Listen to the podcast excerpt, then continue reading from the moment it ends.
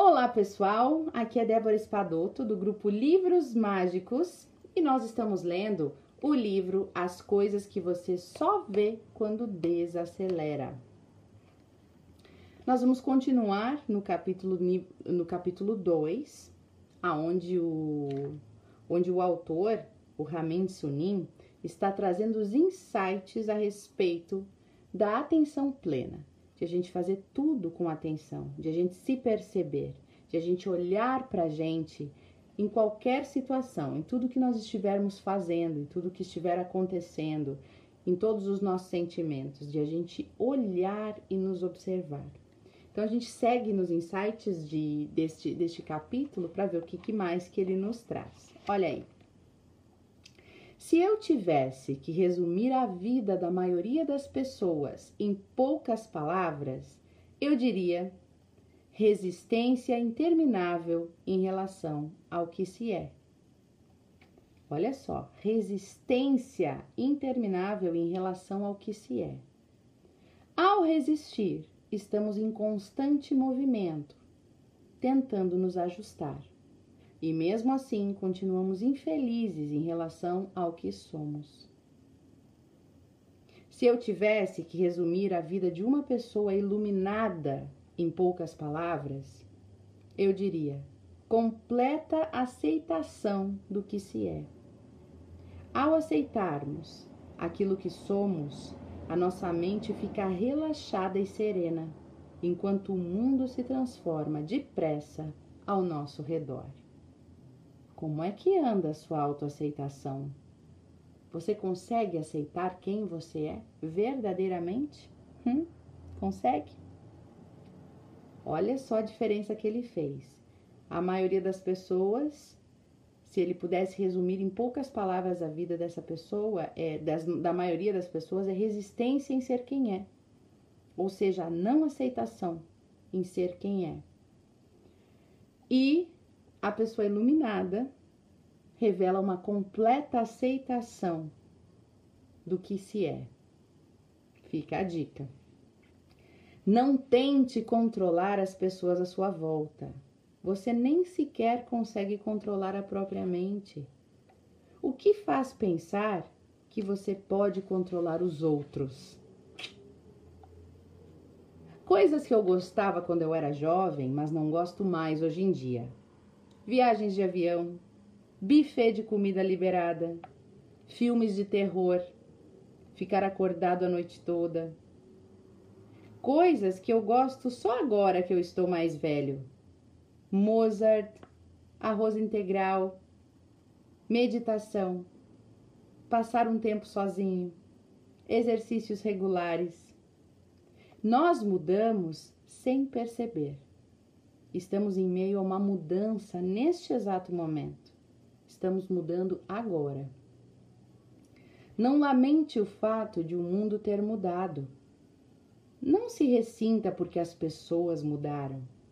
Avaliar o presente através das memórias do passado pode causar tristeza. Quer você queira ou não, a mudança é inevitável. Abrace e acolha essa transformação. Seja um objeto, um pensamento ou um sentimento. Se emergiu do vazio, logo vai mudar de forma e se recolher de volta ao vazio. Buscadores da verdade eterna devem olhar para além da sua natureza impermanente, sua natureza impermanente e tomar consciência daquele que percebe a impermanência. Olha só, o monge mais venerado por outros monges não é aquele que parece mais santo, não é aquele que prega melhor, que, administra o maior templo, que prediz o futuro com maior precisão, que tem a capacidade de curar doenças. Não é aquele que ensina através das próprias ações. Ele não possui aura de arrogância e sacrifica primeiro a si mesmo pela comunidade. A espiritualidade deve ser praticada. não apenas nos momentos da solidão, mas também entre as pessoas. Abra-se para que os para os que estão à sua volta e sinta-se conectado a eles. Esse é o verdadeiro desafio da prática espiritual. Preciso fazer um comentário aqui. A gente sempre tem a ideia de que ser espiritualizado e estar conectado com a espiritualidade envolve estar sozinho, não é verdade? A gente tem uma ideia que não é possível é, ter uma conexão com a espiritualidade estando com outras pessoas. É assim que a gente vê, geralmente, né? Mas por que não aproveitar as pessoas? Aproveitar a experiência de ter as pessoas junto com você para estar espiritualizado. Como que a gente pode fazer isso? Tentando se conectar com aquela pessoa. Se todos somos um, por que eu não posso me espiritualizar ao me conectar com aquela pessoa? Ao ouvir aquela pessoa? Ao me colocar aberto para compreender aquela pessoa?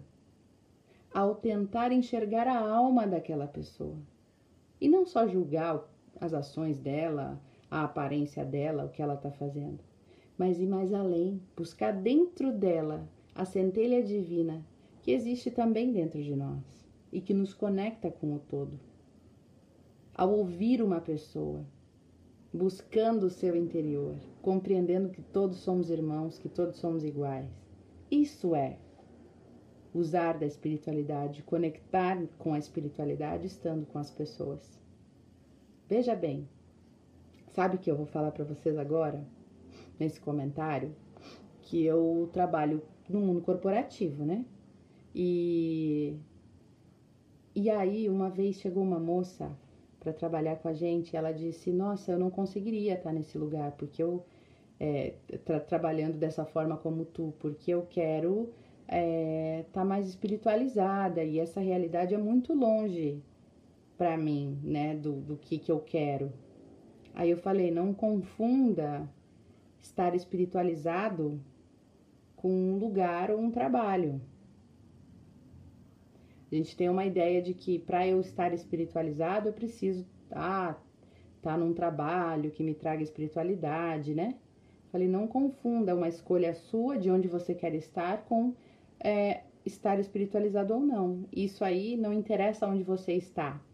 Eu falei, eu ainda me sinto feliz de poder estar num lugar onde não tem tanta essa abertura para a espiritualidade, para que sutilmente eu vá largando umas sementinhas de luz aí, né?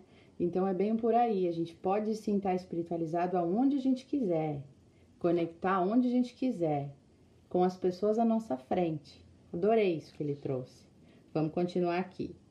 Se sua busca pela iluminação é sincera, você pode aprender com uma criança ou mesmo com a pessoa que xingou você na rua.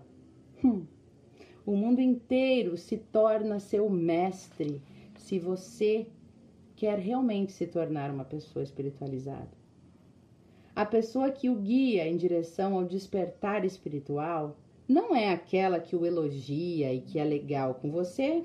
Não a sua espiritualidade se aprofunda por causa daqueles que o insultam, que dificultam sua vida.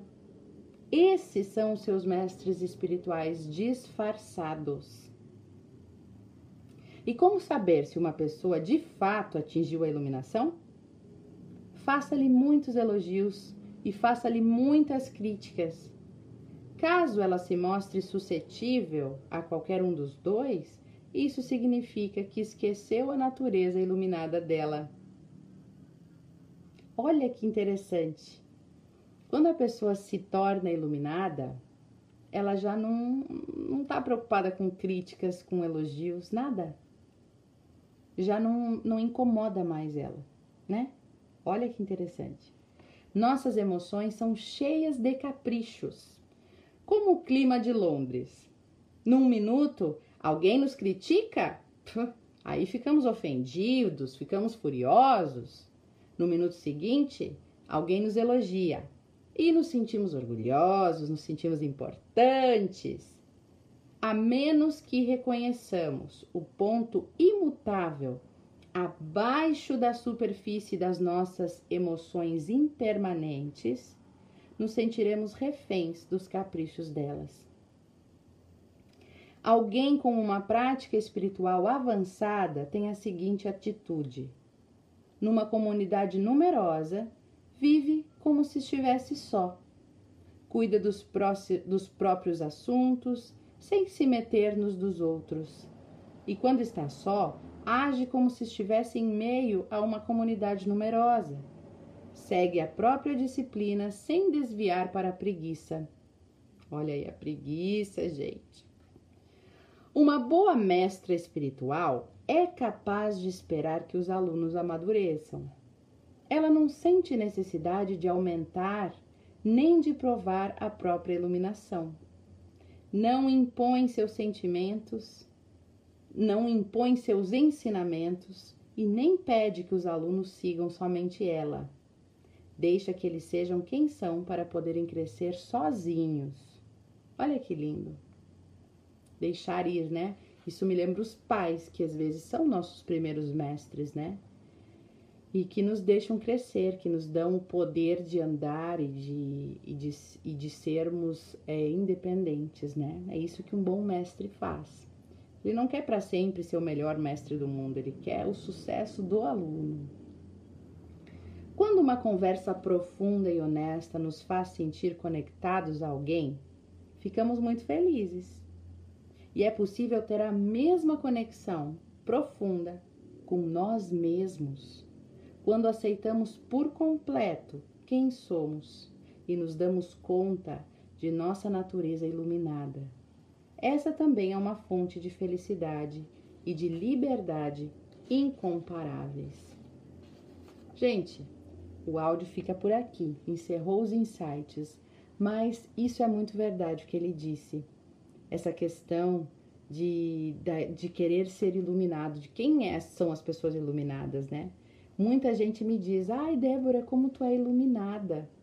Todos somos luz, todos temos luz, mas a iluminação em si, o acender todas as nossas luzinhas, é algo que eu ainda não cheguei lá, tô longe, né? E a gente ainda precisa de muita caminhada para chegar lá. E tá tudo bem, né? É, quando a gente quer muito chegar à iluminação, já está desiluminado, porque a pessoa iluminada ela não tem mais tantos quereres e ela também já não se deixa envolver tanto por críticas, ela não se deixa envolver por elogios, já não fazem mais tanta diferença na vida dela. Né? E olha o que ele falou: a pessoa iluminada é aquela que aceita por completo que aceita tudo, que ela aceitou quem ela é. E não quer dizer que ela não queira mais nada na vida, que ela não vai agir, só vai ficar parada igual um vegetal, né? Vegetando. Não. Ela quer coisas, ela vai fazer coisas, mas ela faz a partir da inspiração. Né? Ela sente uma inspiração, ela vai lá e faz. E não assim uma coisa conectada com o ego de querer chegar, mostrar, ser o melhor, ser isso ou aquilo. Então é aí que está a diferença. Achei muito bacana esse, essa parte do livro. Realmente o livro está trazendo ensinamentos lindos, né? Tô gostando bastante. Um, e a gente vai continuar lendo amanhã. Amanhã voltaremos com mais um áudio pra gente. E agora, para a gente encerrar o nosso momento, eu convido você para fechar os olhos por três minutinhos. Nós vamos iniciar prestando atenção no nosso corpo, respirando profundamente, nos permitindo silenciar, acalmar a mente e o espírito, nos dando de presente um momento de silêncio e de calma, pois merecemos isso.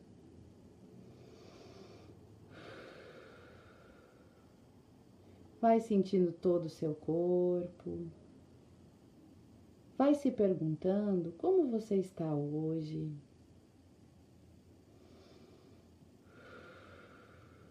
e apenas sinta essa resposta.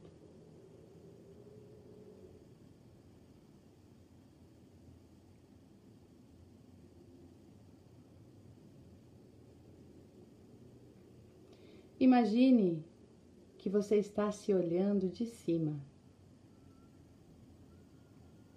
observando seus pensamentos, seus sentimentos, Apenas observe, sem fazer nenhum julgamento.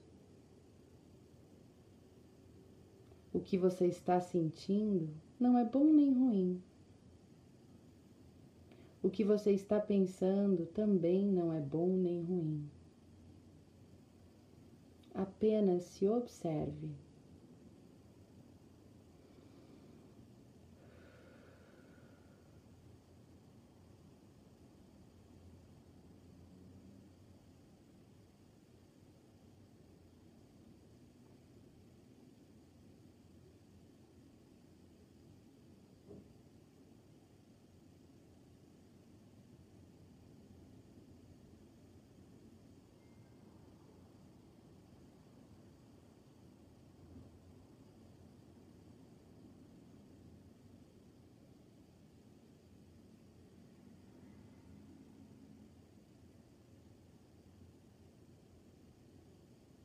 Querida divindade, Criador de tudo que é. Eu sinto muito. Se ainda não consigo me aceitar completamente como sou, por favor me perdoe. Se ainda brigo comigo mesmo, resisto a ser quem sou. Eu me amo, eu me aceito e sou grato por ser quem sou. E neste momento abro meu coração para aprender a me aceitar incondicionalmente. Pois eu sei que é só a partir desta autoaceitação que o meu alto amor verdadeiro poderá aparecer, poderá se desenvolver. Eu sinto muito, me perdoe, te amo e sou grato. Gratidão, gratidão, gratidão. Está feito.